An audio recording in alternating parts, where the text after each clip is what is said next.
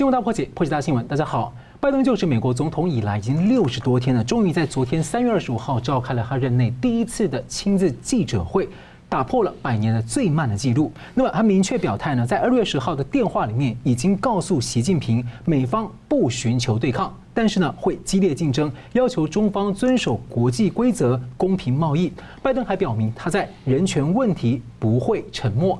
那么从美中三一八阿拉斯加会晤开始呢，中共的战狼是全面的升级。所谓的反制裁欧盟，九国召见了中共大使来抗议。而这时候拜登说。不寻求对抗。同一天，中共宣布呢反制裁英国。那么同一天，路透报道，香港政府要求各国领事馆不要接受香港人使用的英国海外 BNO 的护照，形同要阻断港人的求生路。而且中共还在新疆棉的议题上，已经去年的事情把它挖出来反扑，用小粉红来打击国际品牌。拜登承诺向中共要问责台湾和香港、南海和新疆等议题，但是不寻求对抗。那这会如何要对待川普的抗共遗产？是否宣告美国要重回四十年来对中共的绥靖路线，也就是强硬的绥靖还是绥靖？我们介绍破解新闻的来宾：台湾大学政治系名誉教授明居正老师。呃，主持人好，呃，张龙兄好，各位观众朋友们大家好。总体经济学家吴家龙老师。啊，主持人好，明老师好，各位观众大家好。好了，在拜登在记者会表态不寻求美中对抗之前呢，美军和盟友呢是纷纷警告台湾的风险。美军印太司令戴维森之前警告，中共可能六到十年内侵略台湾，而被提名接任印太司令的阿奎利诺上将本周警告，这威胁实际比想象中更迫在眉睫。那么，美日防长十六号的二加二会谈确认，台湾海峡如果发生突发事态。美方和日方将紧密合作，也就是日本方面暗示会协防。那么台美今天又宣布成立了海巡的工作小组。而至于呢，北韩在二十一号发射了两枚的巡美导弹，那巡航导弹，那有评论认为说。中共啊是在北韩后面啊测试拜登的态度，所以请教两位，先请教明老师哦。我们先看最近各方的动向，所以明老师之前就从拜登上台前后就一直在提醒，中共很可能会制造第四次台海危机来牵动美中关系。所以您认为这个危机是否风雨欲来？那尤其是拜登表现在表态说他不想对抗，会不会带来新的变数？嗯，这个话拿出来重说呢是有危险的了。这样说啊，我对第四次台海危机我是这么说的，我不是说一定会爆发，我是说有这个可能，因为计算来计算去呢，这可能性是存在的。呃，目前你说是不是呃山雨欲来风满楼？那可能应该还不是。不过最近我们看到一件事情，我们倒还需要再进一步观察哈。习近平不是到处最近去视察吗？最近去一趟福建，那唯一没有发布消息就是他的福建有没有视察军队，这点我们大家可能要需要注意一下。呃，刚才主持人提到说，美国跟日本呢，呃，不管是美国前任的，或者是即将就任的这个太平洋司令也好，或者说日本这个防卫长官讲话也好，我想美国太平洋司令呢，过去讲这种话呢，我们都听过，然后也注意到。日本这事情，我倒觉得特别提一下啊，日本过去呢，向来是利用防卫厅的副长官去讲说，呃，台湾海台湾问题或台湾。包含在美日安保里面，或者说将来日本要什么话，要关注台湾局势，然后讲完之后通常叫负责下台。呃，负责下台不是说说错话，而是把不该公开的秘密公开了，然后去道歉下台。但他其实是一个安排好的，安排好的。那每次这样做呢，只是告诉他说这个事情是在里面，但他他只不该说了，说了他就应该负责任就下台去了。这次我们看到是岸信夫，就日本的防卫长官这样出来讲，然后没有人批评他。那比方说，日本朝野对这个问题呢有了很高的共识，而且第一呢，这是第一次；第二就是已经明确表态说，台湾在这个我们的防卫雷达里面啊，所以这点值得我们注意。所以我们现在看的就是说，美日这些高层高层人士呢，接连的这样警告说，台湾海峡会可能会出问题。那台湾海峡是不是真的比较危险？那我的观察是这样哈，危险性是存在。危险性比过去高，但并不代表说一定会发生。为什么这样呢？我们再往下讲，各位就慢慢明白了。因为在谈这些问题的时候呢，我注意到，就是台湾有些人呢一直在谈这个事情。他们说，这个事情呢最坏就是美国，第二坏是日本。为什么呢？美国跟日本呢，把台湾拉进来，把台湾推上第一线，把台湾推上火线，然后这样子呢，这个他们就就危险了，然后把他们他们就躲在台湾后面。这观察是大错特错，是倒果为因。整件事情各位看，几十年下来，我们回到最早的原始源头。一九四九年，我们退到台湾来，是美国人威胁台湾呢，还是中共威胁台湾？这这是最根本的问题。好，几十年来是美国对台湾安全形成威胁呢，还是中共对台湾安全形成威胁？如果美国人最坏的话，那我们立刻投共就好了，很简单，这逻辑就是这样子。那所以几十年，大家想清楚，到底是谁对台湾的安全构成威胁？这事情得想清楚，否则的话就很容易被人家耍弄。好，那现在回到刚刚的话。现在很多人说啊，因为这个美国跟日本把台湾拉起来，所以台湾就危险了。好，那这样子，呃，这我们跑去跟美国人讲说，那你不要拿我当棋子，你不要你不要来。好，那中共来的时候，你能不能跟他这样讲？中共的飞机飞过来说啊，你你威胁我，你拿你拿我当棋子去去就是对美国示威，那我不要当棋子，你不要飞过来，你能不能这样讲？你也不能这样讲。换句话说，我一直跟大家讲，我说我们今天被拿作当棋子是不得已，我们并不是喜欢当棋子。很多人误读我的话，说啊，你明居正就喜欢当棋子，我不是，我们是明白国际关系的道理，看懂了这情势，说我们作为棋子这个身份跟地位的处境，大概是跑不掉的，所以我们要想就是如何善用好我们这个位置而已，不是说哦，我这个。呃，民族主义情绪勃发，我不要当棋子，我就不当棋子。那中共一天到飞机飞过来，拿台湾去威逼威胁美国，你能怎么样？你不能怎么样啊，对不对？好，这第一个。第二个，如果这么多年来中共来威胁台湾，美国都不出手的话，你觉得会怎么样？你觉得会怎么样？他们很危险吗？对不对？所以我才这么多年来，我一直要讲，我说台湾处在这情况下呢，空前难受，但是空前安全。好，我们回到刚刚的话。就是如果中共来扰乱台湾，来骚扰台湾，美国不来啊。最近这这两年来，这个闹得很凶嘛，对不对？在台海中线也好，在台湾西南海域也好，然后美国中共呢经常在那附近出现啊，我们觉得蛮难受的。好，那好，那今天中共不断的来，然后美国这两年都不来，各位看会怎么样？我们可能比香港提前结束，是不是这样的？还是说？呃，如果中共不断的来来骚扰台湾，美国不来，就是中共突然间停止骚扰台湾，然后对台湾十分友好，大买台湾的凤梨、香蕉、芭辣、莲雾等等，然后送大量陆客来台湾，让台湾赚钱，大家觉得会这样子吗？还是会一口把台湾吞掉？所以我讲的事情是，台湾的很多朋友们呢，要想清楚这些因果关系。我们反的不是中国，我们反的是中共，这话得想得很清楚。美国当然我们晓得他有他的国家利益，但今天我们的国家利益跟他国家利益绑在一起，这对我们来说是有好处的。所以我们得想清楚，这么几十年来，台湾真正的威胁从哪里来？台湾的朋友究竟是谁？如果在台湾的人把朋友看成敌人，敌人看成朋友，这就是中了统战的圈套。这个就是几十年来中国人想做的事情，这也是几十年来年前。中共打败国民党，打败中华民国，把我们赶到台湾来的根本原因。所以这件事情，我呼吁一次，大家真的要想清楚。老师，我再追问一个问题啊，因为这次记者会上，其实拜登第一次记者会，那他没有提病毒的源头问题。那之前这个呃布林肯在阿拉斯加提，他也没有提病毒问题，完全没有提。但是其实拜登政府后来有承认，蓬佩奥当时公布关于病毒可能来自武汉实验室的相关情资跟资料。是有事实依据的，但是他们到目前我没有看到他什么表态清楚，然后又加入 WHO，那只是说，然后对那个 WHO 之前调查报告，他们只是说他们希望弄清楚，还是有就他的态度一直很模糊。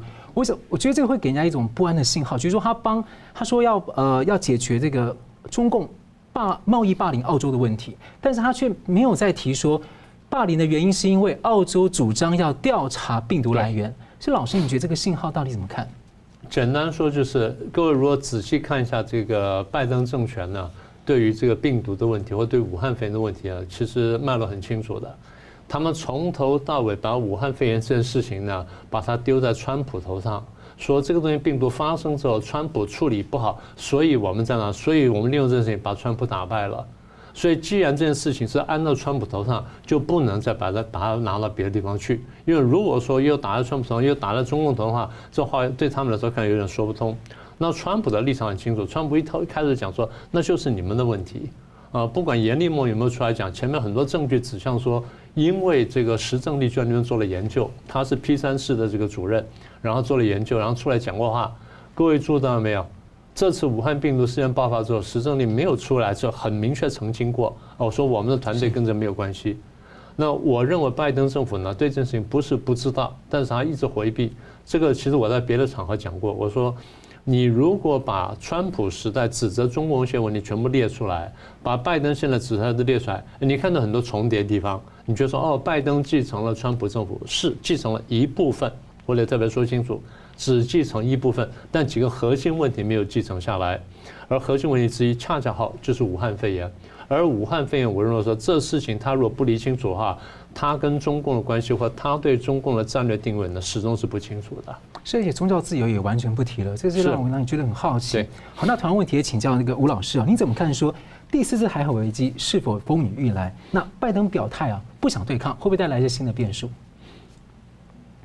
哎，就是这样子。拜登在记者会上承诺说，对于这个台湾跟香港议题，他会向中共问责，可是又说不寻求对抗。什么叫做你踩中共的红线又不寻求对抗？这是一个问号哈。然后第二个呢，他被记者问到美中关系的时候，他简单讲，基本原则就是不寻求对抗，但是会有激烈竞争。什么叫做有激烈竞争又不寻求对抗？你可不可以说清楚一点？我把他这种回答称，诶，给他取一个名字叫做新版的模糊。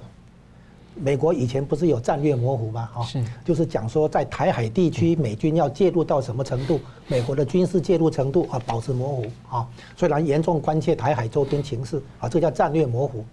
那现在呢，变成说一个美在美中关系上面啊，拜登政府提的这些说法，我把它称为一种政治上的模糊啊，外交上的模糊，就变成说我要跟你激烈竞争，我敢踩你红线，但是我又不跟你寻求对抗。说说实在话，实在是听不懂啊，他 要怎么做了哈？那相对的来讲，在军事方面，美国确实坦白讲，确实战略清晰。嗯，好，这什么意思呢？你看哈，就是说美国跟日本啊，他讨论过台海情势啊，所谓的如果有突发状况的话啊，这个要协防啊，这个日本方面的表态也明朗啊，清晰。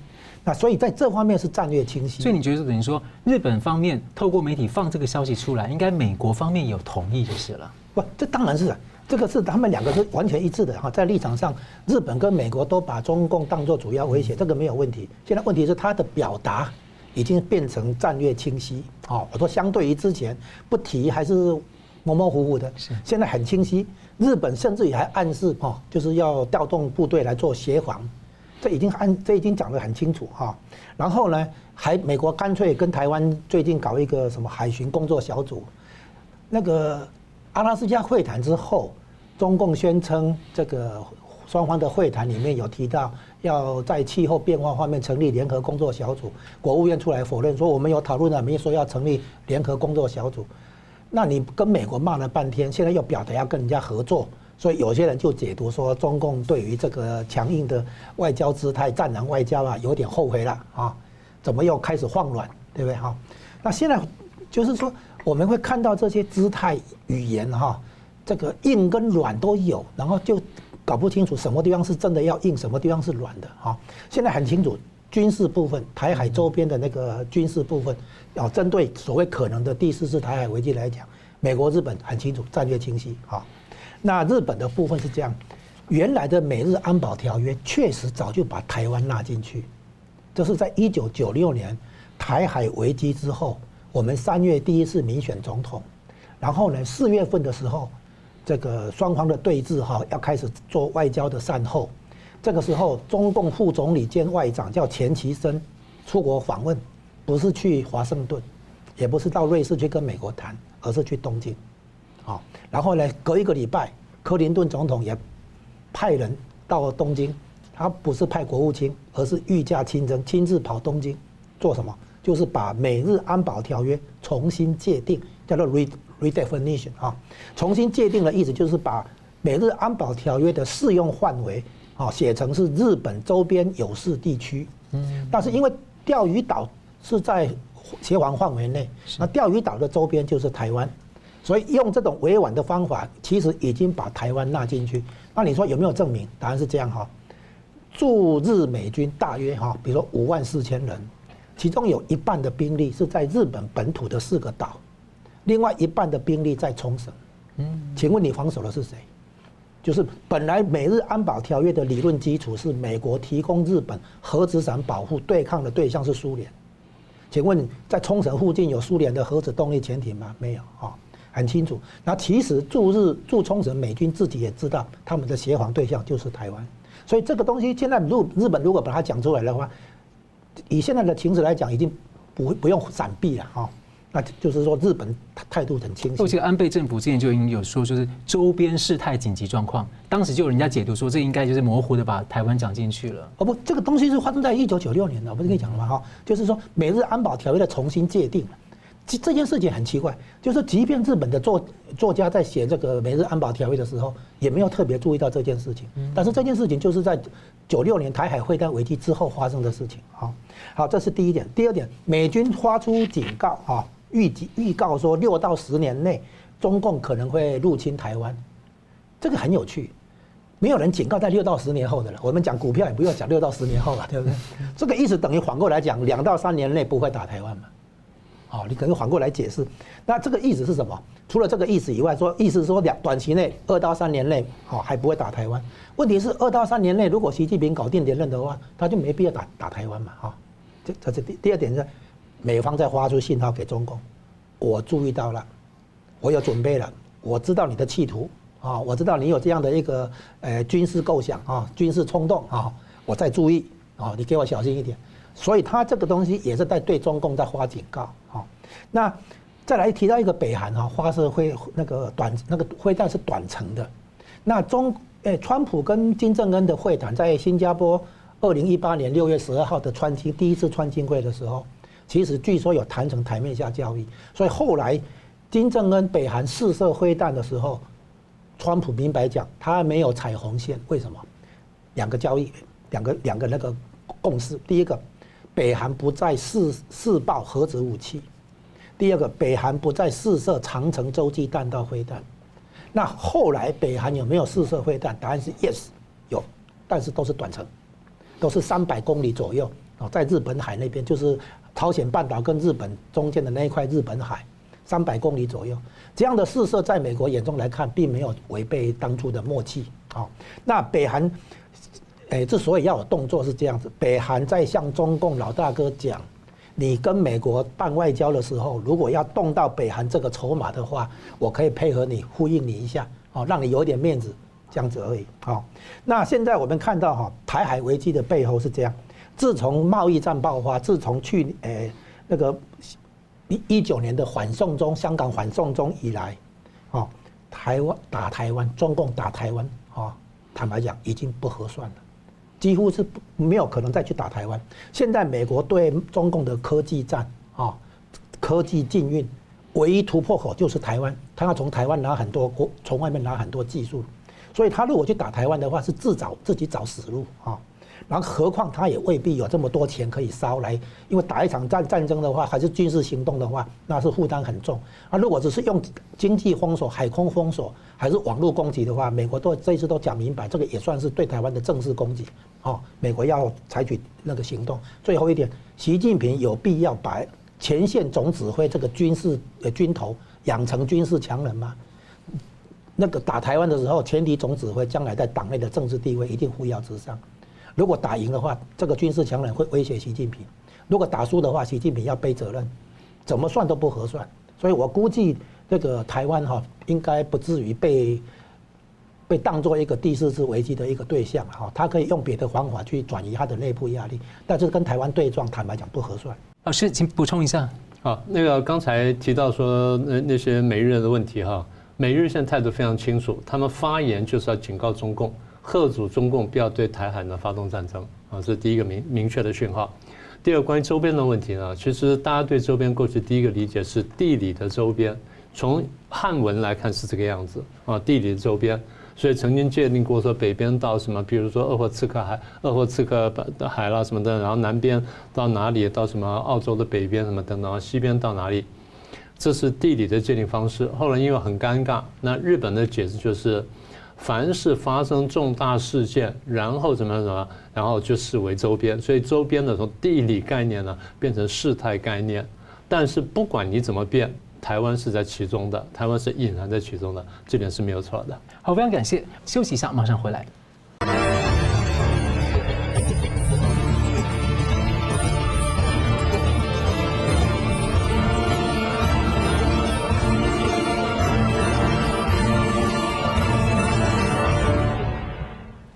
回到新闻大破解。欧盟和英美加呢，四方在三月二十二号呢制裁了中共官员迫害人权的问题。那么中共战狼外交呢反制裁欧盟，引发了众怒。那么至少九个欧盟成员国的外交部呢召见了中共的大使来抗议。那欧洲议会有现在目前有七成的议员呢是目前反对要审议欧中投资协议。那么川普呢其实而且还有就是今天呢中共也宣布所谓要制裁反制裁英国。那其实最近还有就是新疆棉的问题，其实去年十月份的时候，像很多这个就是呃良好的棉的这个棉制品的协会呢，他们就说不要再用新疆棉了。那其实，在川普政府在去年七月的时候，就跨部会警告美国的企业说，要小心他们的供应链里面有没有涉及在中国。迫害人权的问题，要做一些尽职调查，也因此很多的企业就启动了这样的一个关注。不然的话，哎，到时候如果美国政府追究的话，他们可能会有相关的责任。而中共现在把去年的问题拿来热炒，而且很多艺人在压力之下表态啊，说新疆问题被污蔑啊等等的这种公开指鹿为马的状况，难道他是完全就跟欧洲要杠起来，是不担心吗？不担心欧美的民意反弹吗？所以请教两位来宾，我们先请这个吴老师哦，你怎么解读这个中共战狼这种模式，好像都全？全面升级，而且还有点开始要准备要带着全社会来动员一样，他背后盘算什么？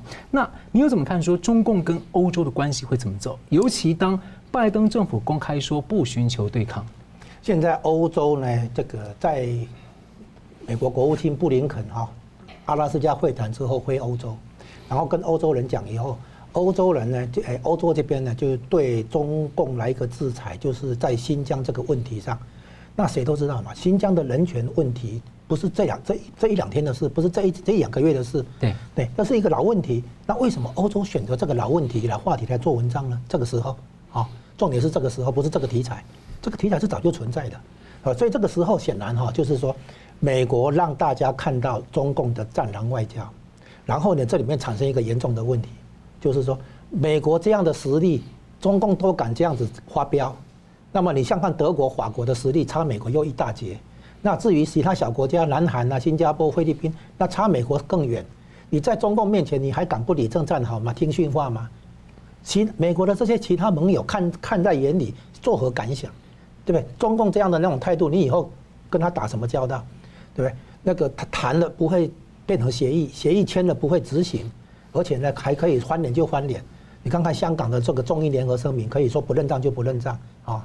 然后对台湾也是一样，然后那个对新疆、西藏这个都一样，就显现出一个问题，叫做中共不遵守国际行为规则，这个是一个很大的问题。是，所以欧洲看看不下去，这是第一个问题哈。所以欧洲制裁在新疆问题上，其实也不是很大的这个制裁动作。对，结果呢，中共呢拉不下脸，反制裁就是报复，好，报复了以后呢，这个欧洲就更无法接受了，所以约见中共的大使去训话，然后呢。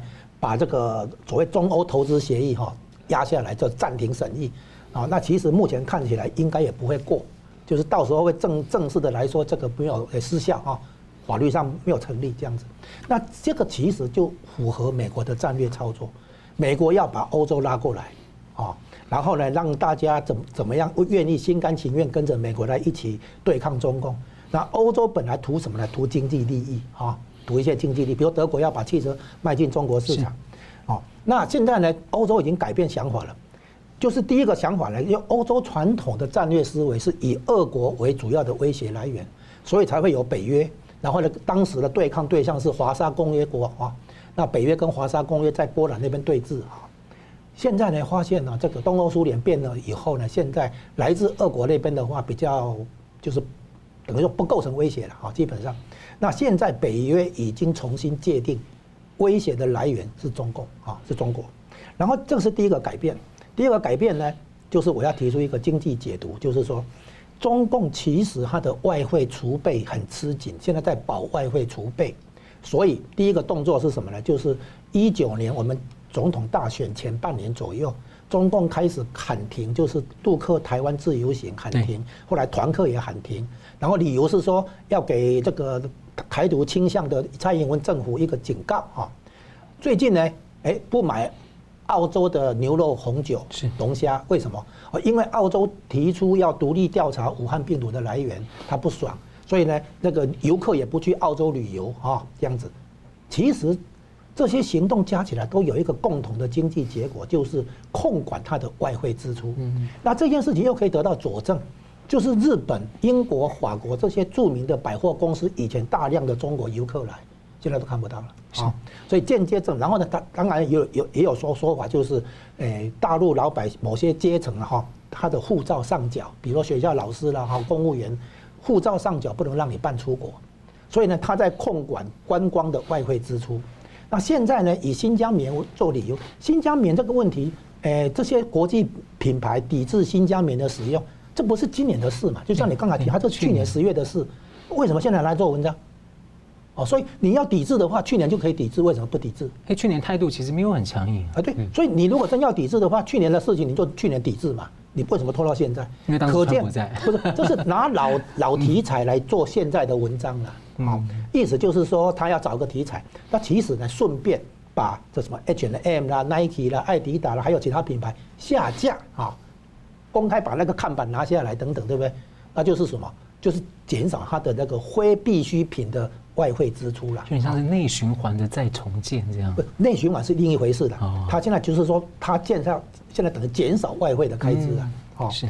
所以呢，那我们后来去算一下哦，是这样子，这个一个一个计算哦，大概花一分钟讲讲就可以讲明白。去年以去年为例，贸易顺差加上外来直接资金流入，加上在外面发行美元债券得到的美元资金，总共大约五千亿美元。好，然后呢，中国人民银行的外汇储备增加大，就是大约一千亿美元，中间的四千亿哪里去了？就是资本外流。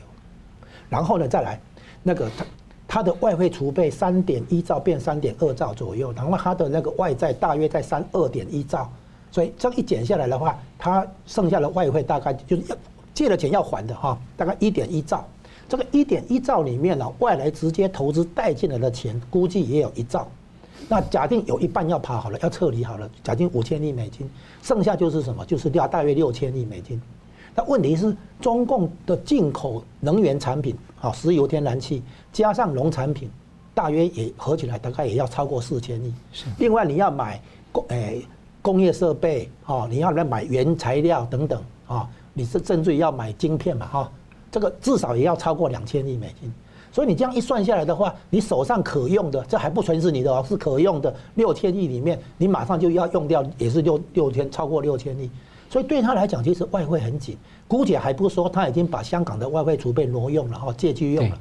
所以对中共来讲，现在已经进入哈节这个节约的这个时代，节省外汇开支叫保外储，保外保他的外汇储备，他不会他不会跟你这样讲。他会说：“哦，你澳洲找我麻烦，哦，你你新你你背给我新疆棉的使用等等，所以他以政治上的理由，其实来掩盖他经济上的困窘，就是说基于经济理由，那这个产生什么意思？德国车要卖进中国市场，别想了，这第一个。第二个，马斯克的电动车想要打开大中国大陆市场，没门啊！你看马斯克现在会有问题。”啊，那所以呢，台湾有一些科技业被中共挖角以后，跑到大陆去，对不对？啊，像最近那个汉芯的那个例子，因为他们以为电动车的市场在中国大陆，no，不会的啦。就是现在欧洲为什么现在开始跟中共也硬起来？他们发现那个些经济利益的话没有办法落实了，所以呢，现在想一想就站对美国这边了，还是美国市场比较有有可可争取的地方了。刚提到美元债券，那我要再追问一个问题，就是说。因为拜登最近一直杠上普丁哦，搞得两边关系不太好。那俄罗斯之前在美中对抗当中哦，跟当时跟川普说，他相对来说摆一个中立姿态，就你们打了，我先看了，我先休息一下。现在看起来中共是联手俄罗斯啊，要开始要摆脱美元结算。他们其实去年就有谈过相关的这个金融机制。那我们知道，川普一直还没有对这个中共祭出这个金融金融上的大杀招。所以你觉得说他要摆脱美元结算这件事情啊，当然可能短期做不到，但他这样的做法哈，中长期等等，你觉得会带来什么影响啊？你提出这个问题非常好，这个是这样子啊。俄国早就已经说，他不要跟中共联盟，以免被美国跟欧洲西方国家来抵制跟制裁。俄罗斯的国家利益里面很小心，跟中共打交道的时候，他很小心，他不要让西方国家以为哦，你跟中国是开始联盟。那在这这一点上，所谓这个去美元化，这个是很明显。俄罗斯在挖一个坑给中共跳，就是说，任何一个人如果要挑战美元地位，哈，要去美元化的话，绝对就是四个字，叫做死路一条啊。那俄罗斯挖这个坑给他跳，表示说，我挺你，我们跟美国对干。美国一听到你要去美元化，那还得了？那到时候呢，一旦打中共以后，俄罗斯保证闪得很快啊。那俄罗斯自己为什么会有这个问题？因为他当年那个拿克里米亚半岛的时候被美国制裁，卢布大幅贬值，哦，他吃过这个亏。然后他把手上的九百多亿美国公债都清光，啊，改成支持那个购买黄金来那个当外汇储备来支持货币发行。那现在俄罗对俄罗斯来讲，他手上也没有太多美国公债，所以他可以这样喊一喊。老共要中共要是真的相信这一套的话，那就真的是朝中无人了，啊，好，是。那同样问题请教明老师啊，你怎么看说？中欧关系的会怎么走？尤其在拜登公开喊说不寻求对抗的情况之下，还有就是中共战啊，好像一种全面升级的这种态势。我先回头回应一下刚才这个佳龙兄谈的问题啊，你不应该把那问题点破。那问题当然人家会想得通，但你一点破之后，他们就太容易想通了。你要提醒中共啊。俄国俄国的外交传统是非常厉害的，他是两边搞鬼，所以这个中共过去也吃过很多亏，也提醒他想清楚这件事情啊。这个重重点在这里。那呃，刚才江文雄讲的部分，他是从总体经济，然后从这个国家财政角度去看问题，尤其是外汇存底角度看的问题，那讲的非常精彩。另外一面就是我们注意到欧盟跟中共冲突呢，这次起因呢是新疆维吾尔问题，因为这这个中共在新疆维吾尔干对新疆的维吾尔人干了什么事情，大家都很清楚，是很多消息都慢慢传出来了。那么外界都注意到。其实外界已经发过多次警告，他不是第一次发过多次警告。像去年那个事情就已经是算是一个警告了，那个是一个比较温和的警告。所以中共要反弹的话，大可能那时候就反弹。那么现在为什么这次反弹？我觉得刚刚江龙生讲的，就是从这个外汇储备的角度呢去剖析的事情。但是问题的核心在于哪里呢？在于说欧欧洲跟中共或者欧盟跟中共之间冲突呢，核心在于价值观的冲突。他们对价值观、对游戏规则的文明指标的看法都不一样。那么欧盟这个国家过去是贪图经济利益，然后觉得说，哎，我跟大陆做生意，只要人权那地方我们提一提就算了。为这件事情呢，我曾经见过欧盟的高阶官员，问过他们，我当面问过这事情，他们有啊，我们非常关切中共的人权问题，我们每年跟他开人权会议，跟他讲的事情。我说，我只问一个问题。你们人权会议开了这么多年，你达到任何什么具体成果没有？他被我一问愣住。我说你没有达到任何成果。我说至少我们还想办法把几个人救了出来。你们救了任何人出来吗？高智商，你们讲了两句话之后，中共就是随便糊弄你们一下就过去了。中共非常清楚什么叫检讨，检讨就是检讨一就是难受一阵，然后舒服一辈子。就你在我面前讲完了，我我承承认了，好，我错了，我错了，好好。嗯，回去一年了，一年什么事都没做，明年来再来一次，我就难过那五分钟而已嘛。那回去我爱该干什么就干什么。为什么？我吃准你看你看中我的市场了，我的什么东西，我从我这边得到经济利益，所以你不不会对我真的怎么样。我讲欧盟就这意思，我说你们得想清楚。现在他们慢慢有点想清楚了。江龙兄刚也点出来了，现在欧盟正在考虑说这个价值观跟经济利益之间我怎么去平衡的问题。你看英国这次也讲了。那个 Johnson 不是出来讲说，呃，我们跟中共之间要怎么怎么竞争啊，怎么？但是我们生意还是要做的。他真的是把两个摆在一起。然后这个瑞士也这样讲啊，他不是提了这个中国战略吗？他说我们很关注中国这个人权问题，哎，但是经济利益我们是要考虑的。所以两个都摆了等等，就是等量齐观。等量齐观归等量齐观，总有一天你要做出一个抉择说，到底你觉得经济重要还是价值观重要？今天的尴尬就在这里。好，那现在回头讲中共，中共一直觉得说他掌握了人性的弱点，他晓得你们喜欢钱，晓得你们喜欢色，晓得你们喜欢什么东西，我就拿财色什么东西去引诱你们，交换你们认为最重要的价值观，看看你到底是说现实利益比较重要，还是价值观比较重要。但中共这样做呢，恰好又回头了，反映出一点，他们自己是真正落后的，他们真的远远落后于世界的这个文明的指标。这个在香港问题爆发的时候，我就讲过说，当中共对香港这样做的时候，他明白告诉大家说：第一，我不相信普世价值；第二，我对普世价值我是全面宣战。为什么？因为我有四个自信，我相信我的制度、我的道路、我的理念、我什么等等，然后狠狠的跟你对干一下。这次好笑就是华春莹出来讲说啊，让我们想起了八国联军。对，八国联军，那如果是八国联军，那习近平是什么人？慈禧太后嘛，就这么简单嘛，啊。那我们还不要问说八国联军是从哪里来，然后为什么来的？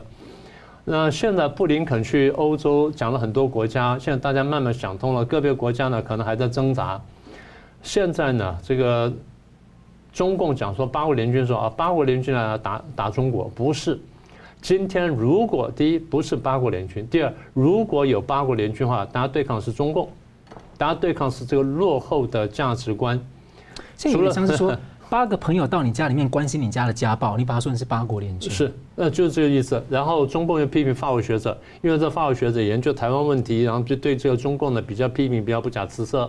然后中共秘密审判康明凯，请各位注意这件事情啊，有二十八个国家的外交官去聚集在法庭外面关切康明凯的审讯案，不让他进去，不让他进去，哇。呃，不让进去算了，但是代表说这二十八个国家对这事情是非常重视的。现在不只是说这九个国家召见大使的问题，是大家对于说，第一，你的司法制度我是怀疑的，司法制度的背后就是你的这套价值观跟我是完全冲突的。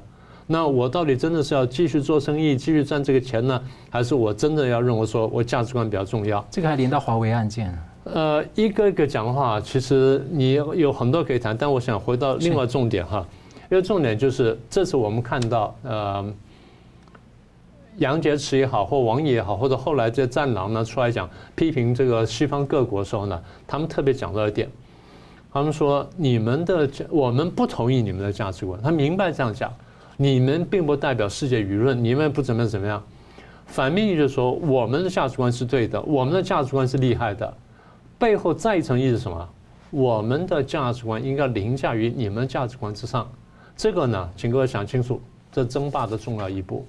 也就是说，我的价值观要取代你的价值观，然后我的游戏规则取代你的游戏规则，然后我的什么事情或我的政治体制什么的要取代你的体制。他不是明白讲了吗？你们的这个美国呢，意识形态是错的，你的民主政治呢是糟糕的，你的人权问题是糟糕什么等等。这三个问题我都比你强，所以既然我都比你强了，那我就应该超越你。杨洁篪跟王毅出来对着布林肯大骂的时候，他等于告诉你说，现在呢是我的价值观要凌驾你的价值观，我的政治制度要凌驾你的政治制度，我的人权、我的各种标准要凌驾你。所以换句话说，我得凌驾你。翻成白话就是你得下台让我来称霸。他的真正的逻辑是告诉他说，我现在不只是平视世界，我要开始要俯视世界了。他讲的是这个意思，但是我们好像就比较没有听到拜登继续谈以前川普政府时期其他的一些其他的人权议题比较严重，好像就暂时没有触及。对，老师怎么看？对，我刚刚不是说吗？我说你把那个川普时候批评中共的各点，跟拜登说批评中国个人列出来，你看有很多重合地方，但有几个地方就是没有重合的。一个就是我们刚刚讲说那个，呃，你刚刚说那个人权问题，一个是前面讲说那个武汉肺炎的那个问题，所以这些事情在我们看来是两个重炮。这两个重炮你没有提呢？你这你的态度真的就是我不寻求对抗，但是我好像只是问责。但是我们一直担心说，第一这么重要的事情你不拿出来谈，你去谈了一些我们认为不是不重要，但相对不是那么重要的东西，这些当然也重要，但这两个好像更重要，对不对？如果说美国今天掉了这么惨，是因为武汉肺炎的关系，你难道不要去追责吗？然后他隐瞒疫情呢，你就不要追责吗？然后他甩锅美国，然后你不生气吗？他说是你美国的这军人运动员带把这东西带了武汉，然后才最后才流行起来的。那这个你不回应吗？这些问题你都得回应啊。那么法轮功的问题呢？当时我也讲过说，川普政府提了，提的晚了一点点，他最后那年的七月份才开始提。当他连续这一天之内做了三个动作，我们很高兴看到他终于拿起这重要的问题在谈。但是后来呢，很快他就结束了。现在我们担心就是拜登上台之后呢，没有拿起这话题呢，等于说是轻轻放过去。真正能够制裁中共的问题，你拿不拿出来谈的话呢，最后你会给中共逃走的。休息一下，马上回来。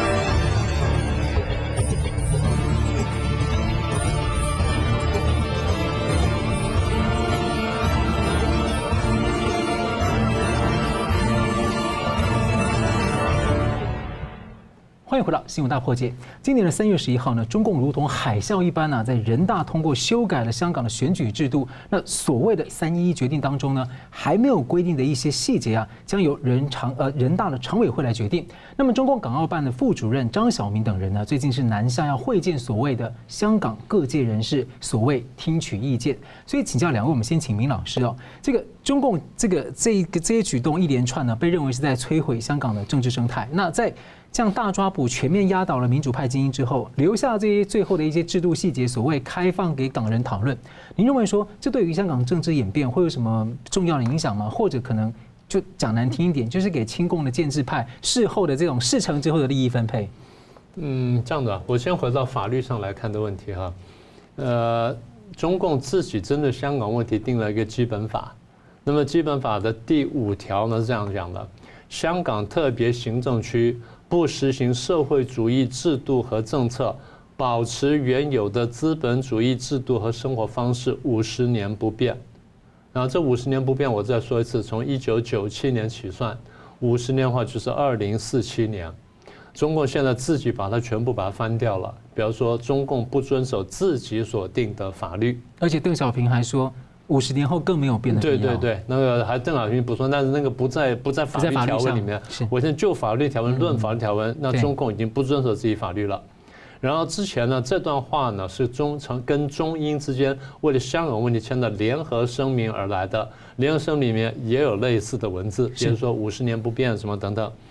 所以换句话说，中共不遵守国际的这个承诺在先，不遵守自己的法律在后。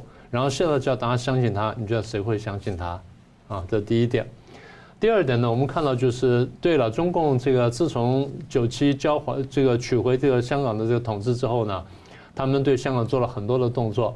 我们当时观察了几个特色，我们看见董建华也好，或曾荫权也好呢，当时呢虽然也是中共在操控的，中共挑的人选，但至少我们看到过程呢，还一点点民主的味道在那里，啊，没有那么那么直接。后面的梁振英也好，后来林郑月娥已经很明确了，所以香港有个很有名的报人陈强先生就讲，他说：“对，这两个人是选出来的，是怎么选出来的？是靠习近平一个人一票选出来的，选出来了，他是选举。为什么呢？因为当时我们看到，当时不是说他有一个选举委员会，是有选举委员会，选举委员会当时是集合，然后通通上坐车到这个深圳去听北京传达完之后回香港来投票。”所以我没说错吧？一人一票决定了啊，这是第一个。第二呢，香港的这个选举呢，现在增加了一个很很大的一点，就是它进行审查，它进行是否是爱国者的审查。这个审查等于说，它设了一个审查，它设了一个审查机构。这审查机构等于什么呢？等于中共习惯用的党的组织部，是党的中组部，中组部来筛选人选。在中共里面也有选举啊，不是没有选举啊。人大不是每年也在搞选举吗？然后这个中委啊什么都在，中委中委会不是都在选举吗？你要他确定什么呢？我审查完之后，这些人的投票的意向跟我中央意向是要完完全一致的，也就我审查是中心与否的问题，而保证审查完这人呢，他们投票出来绝对不会有跑票。如果有跑票，是我叫他跑的。你这票得跑，你那票得投，得投弃权，这样有一票反对，一票弃权，或等等，啊，这样子看起来呢，啊，比较好看一点点，所以它增加了审查。那现在重点就是大家再注意看呢，你若仔细看这条文，他们现在新设的选举委员会呢，它的那个功能呢有一点点改变。过去的选举委员会呢是选举行政长官，这次呢不但是选举，而且它是提名，它等于多了一个审查。提名本身是可以审查的，选举本身是听命的，它都是审查。前面还有一个审查机制，然后这边再一个提名，所以这样审查资格又一次，然后提名又一次，目的是什么呢？目的是我层层筛选，每一次我共产党都把关，把到了水泄不通。所以大家说，不要说泛民派，稍微跟中央不保持一致人呢，都不可能拿到拿到任何机会啊！不要说有有什么当选了，他连连参选的机会都不会有。你刚刚问的问题说，那这样是不是建制派大分红？未必，中共中央未必喜欢地香港的建制派，因为在他们看起来，建制派也未必是完全可靠的，因为他们只是有点可能看风倒而已。所以为了保证说我这建制派的要搞鬼都搞不起来的话，那必须怎么样呢？必须掺沙子。这就这毛泽东最习惯做的掺沙子。现在香港的选举委员会呢是一千两百人，现在这个草案呢增加增加，它现在是四组，每组三百人，所以一共是一千两百人。他准备增加第五组，就一千五增到一千五百人。这第五组从哪里来呢？叫做人大政协跟社会性组织、权威性组织。包括大陆全国妇联跟全国青年联盟，全国妇联跟青联，妇联跟青联这几年在香港呢大肆扩张，吸收了很多成员。我们估计吸收什么人呢？共产党的地下党，嗯，共产党的香港的地下党。所以除了人大政协之外，再加上地下党全部进来，就保证说前面全部就自己人选自己人，共产党选共产党。当然，他们过去小的时候，共产党选共产党都可能跑票时候，说我经过两次筛选呢，我让你跑的就很少很少了。所以这样做下来，第一，我们过去讲过，立法会会彻底人大化；第二，就是香港彻底内地化，就没有任何空间。好，那么这是香港本身变化。那国际上会怎么看这个事情呢？那香港死掉了，香港死了。所以现在你刚刚提到拜登这个提出什么事情去挑战中共吗？现在看说他对香港的问题要不要拉到一个新的高度上面来，也就是香港现在不只是说这个民主死亡或自由死亡的问题，香港的人权问题立刻迫在眉睫。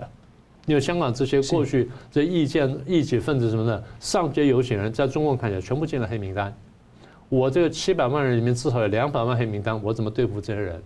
所以应该是大举的迫害，甚至强制移民等等，还会酿成非常大的人道惨剧。那到时候你拜登要不要认真处理？所以这个是我们要观察指标。但是我们确定一件事情：如果新疆问题在欧洲各国这么认真，美国这么认真的话，大家应该很认真的看待香港问题。如果事情这样发生的话，香港应该会是一个开辟的新的战场。也就是全世界反中共大同盟又有一个新的战场出现。好，那同样问题请教吴老师怎么看？我们现在看到的话，我把它称之为香港的悲剧。好，那香港呢，就像刚才明老师已经讲哈，香港目前在做的事情叫做内地化，也就是小步快跑进入一国一制。哈，然后呢，这有几个效果。第一个呢，它满足民族主义情绪。嗯，邓小平的收回香港主权是一半半收回。就是还保持一国两制，现在习近平要把它做成一国一制，香港的运作就是向内地靠拢，所以呢，这叫完全收回，啊，那么对民族主义情绪来讲啊，这个算是得分啊，但是他当然他们当然把事情搞砸了，自己不知道。这第一点，民族主义情绪这个有助于习近平的连任啊，因为习近平的权力的那个取得跟集中都跟民族主义情绪有关了啊。然后第二点，他要把原来。贪腐洗出去到香港的钱能够拿回来，好，这是第二点。第三点呢，就是香港对大陆内地的影响太大，政治的跟文化的影响太大，所以呢，也要把这个影响把它切掉。所以呢，不能再容许香港再独立自由的发展下去，啊，因为香港对，比如说哈，呃，香港的那个口号叫什么？诶，光复香，光复香港时代革命，哎，光复香港时代革命。后来那个武汉地区为了要盖垃圾场，他们抗拒，居民抗拒，对不对？不要在我这里盖垃圾场，他们就是光复武汉时代革命，好，就这样来。就是说，香港的很多地方，比如说大陆人要买奶粉，跑去香港买，对不对？要打那个疫苗，跑去香港打；要买什么抗生素，跑去香港，因为大陆有很多假药嘛，好，假奶粉嘛，这种事情。就总而言之，就是香港对大陆内地的影响哦，行各种方式的影响太大，所以呢，这个要把它挡下来。然后最后一点，要讲一个东西啊，就这样。现在香港的外汇储备已经被大陆哈，像汇丰银行以无担保贷款的方式先拿走，听说是四千亿美元。哇！然后香港的外汇储备大概在四千四百、四千五百亿之间，然后这个剩下的金额留在香港做流通了哈。那现在的问题是这样：香港如果一国一制，以后会进一步透过大湾区改成大香港，变成直辖市，然后人口要两千万，怎么来呢？把深圳并进来，深圳、香港并进来，然后珠海跟澳门并进来，这样的人口两千万哈，就升格为第五个直辖市。请问你，上海这个直辖市有上海币吗？重庆这个直辖市有重庆币吗？没有。香港这个第五个直辖市为什么用香港币、港币呢？所以香港币以后取消，改用人民币。然后呢，香港的外汇储备当然支持人民币的发行，就直接归中央统一管理运用，也就是说吃掉了啊。那这些东西都是在因为中中共中央财政跟金融都很吃紧。然后最后还有一个，刚才明老师有提到这个疫情的索赔，对不对？疫情的索赔到最后，如果真的来的话，也真的无法抗拒的话，中共最后有一招，把香港拿来卖。香港很多公共的那个地产资产哈，它可以来来那个标售，估计标售的金额到达五十兆美元，将来应付索赔的时候可以拿香港来卖。香港的有些公共的那个地产呐，政府所拥有的地产呐，所以美国大使馆都赶快把它卖掉了。美国大大在香港的总领事馆啊。在香港的总领事馆赶快把它卖掉，就是说香港有以后有可能变成说这一块地拿来卖，那一块地拿来卖，那香港的卖相比上海、北京都还好嘛，啊，所以呢，香港有可能最后的这个残余价值在这里。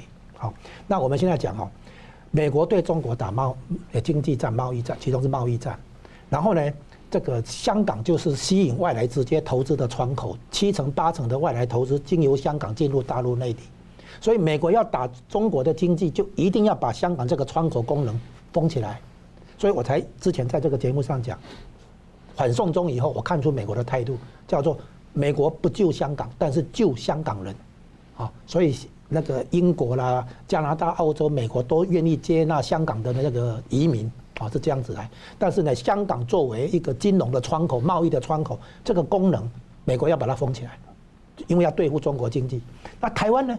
台湾是什么窗口？答案是制造业、高科技业的窗口。美国居然既然要对中国的企业来一个科技禁运的话，肯定不会让台湾再把一些技术转转给中共。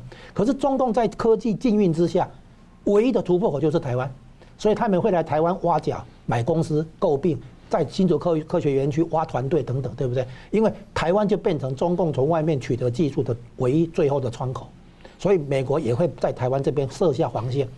所以香港他不要，台湾他他要，但是也不要不能让台湾再变成继续提供中国科技的那个技术的来源。这个表示什么意思？表示那个美国在处理香港跟台湾这两个华人社会不一样了。这两个华人社会都是拥抱普世价值，都是拥接受啊支持民主、自由、法治、人权的啊这两个华人社会跟中国大陆的社会不一样。可是现在这两个地方的命运开始。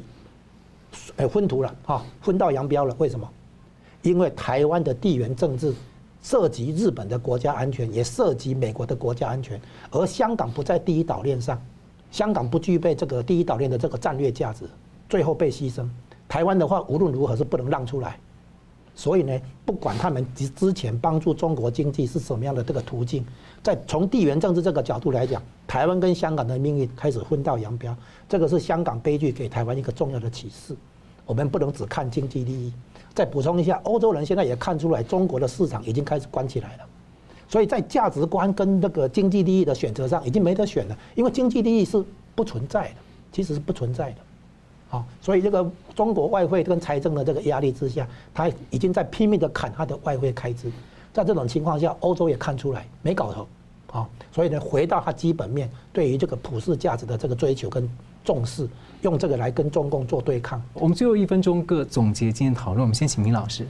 好，第一点就是这个美国跟日本现在动作呢是要贺阻中共进攻台湾，所以大家要想清楚，大家看懂，不要被中共统战了。不管你从你的这朋友的微信群啊什么什么，你看了什么东西，你得把问题想清楚。第二点呢，欧洲跟中共冲突，那刚才这个江文兄分析呢非常精彩。那重点最后就是，你欧洲到底是要经济利益呢，或者说逐渐缩减经济利益呢，还是你真正回到肯定你的价值观？那如果是肯定价值观的话呢，那么美国的反中共大同盟呢，欧洲得想清楚，得认真考虑要参加。这第二点。第三点，第三点就是香港的情况呢，会比过去可能再糟糕一点，所以希望全世界朋友们呢，大家来关心香港，帮香港讲话，帮香港发声，阻止中共呢进一步去压迫香港。吴老师，哎，川普总统当年在二零一九年联合国大会上的时候谈到这个，就是反冲的那个时候谈到香港的时候讲了两句话，第一句话就是要中共遵守中英联合声明，做一个负责任的大国。哦，对于国际承诺跟条约的话，要有要遵守，这第一点。